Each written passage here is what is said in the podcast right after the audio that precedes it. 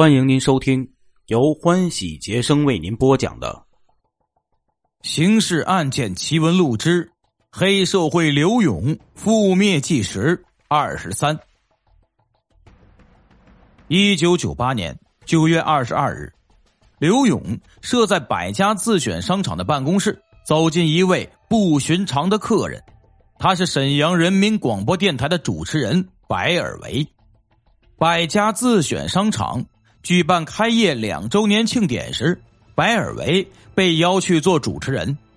他还曾主持过刘军的结婚典礼，所以他与刘勇是熟识的。白尔维这次来找刘勇，是因为自己有一件烦心的事，想请刘勇帮忙。原来，一九九六年七月，白尔维介绍同学周维杰与天津。罗伦特物业有限公司总经理史凤贤认识，建立了进口欧洲复合木地板批发业务关系，由史凤贤供货，周维杰销售。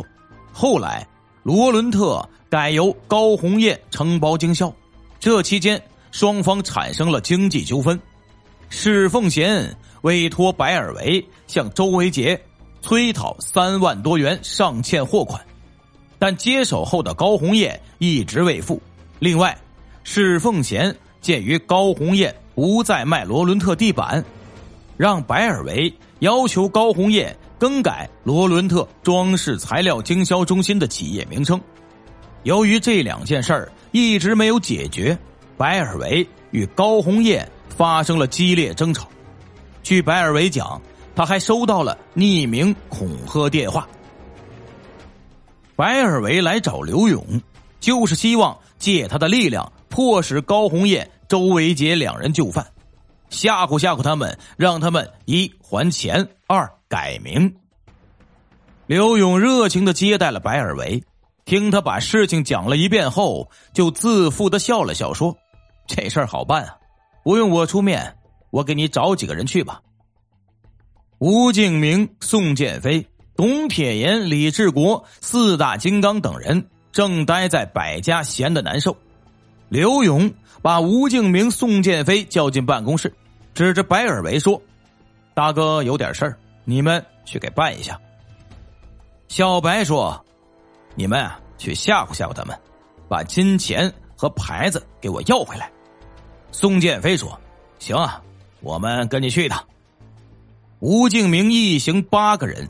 由白尔维带领来到位于二零二医院南约三百米的罗伦特装饰材料经销中心。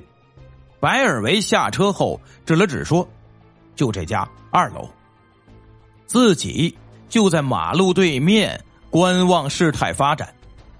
一伙人走进地板店，打头的吴敬明问店里的伙计邢恩琴：“你们高经理在吗？什么事啊？”跟我说行吗？我们找高经理谈业务，做广告。不等辛恩琴有所反应，前面几个已经上楼了，楼下还留了几个。前面四个人进屋后，直奔里间有人老练的把电话线拽断了。室内有一个梳短发、年近四十的妇女。宋建飞用手一指：“你是不姓高啊？”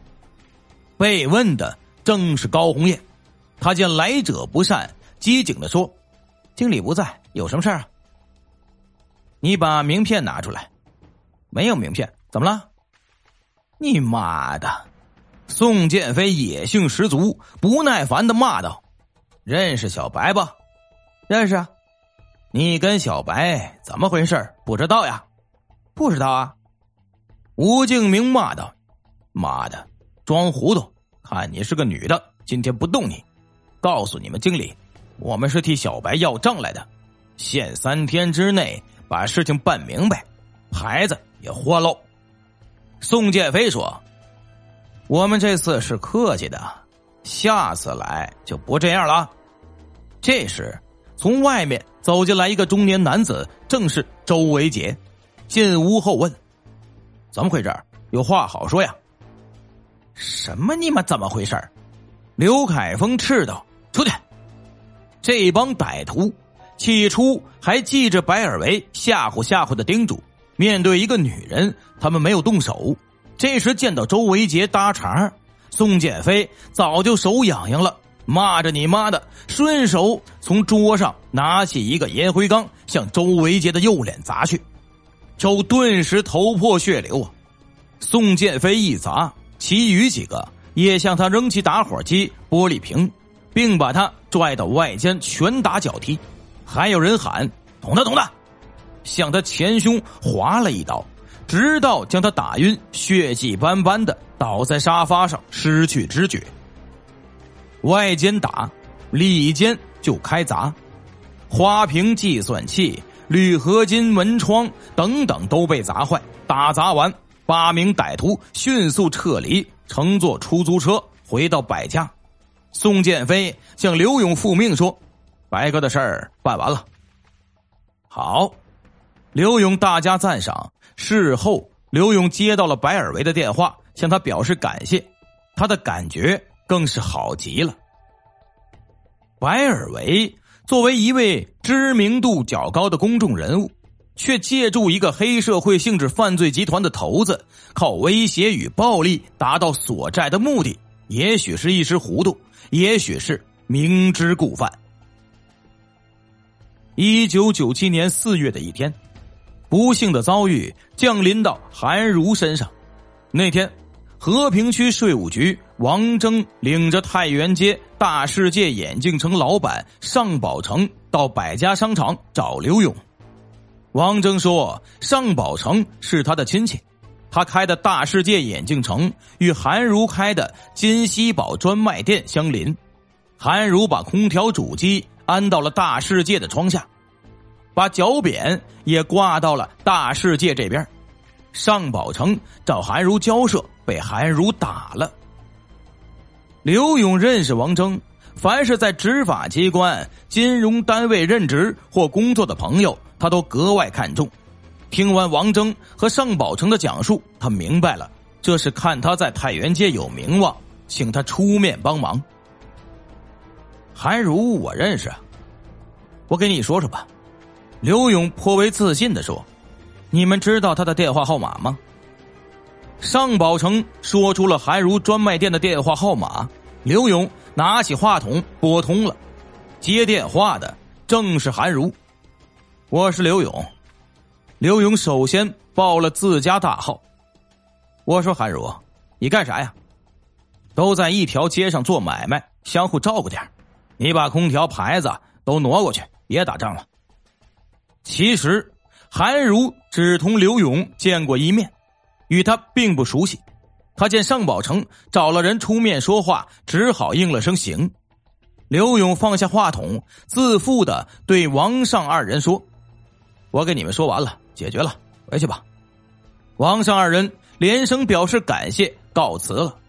次日下午十三时许，刘勇与吴敬明、宋建飞。张建奇、段连江等人在饭店喝酒，尚宝成又找他来了，说他与韩如的矛盾不仅没有解决，双方又发生了口角，还动了手。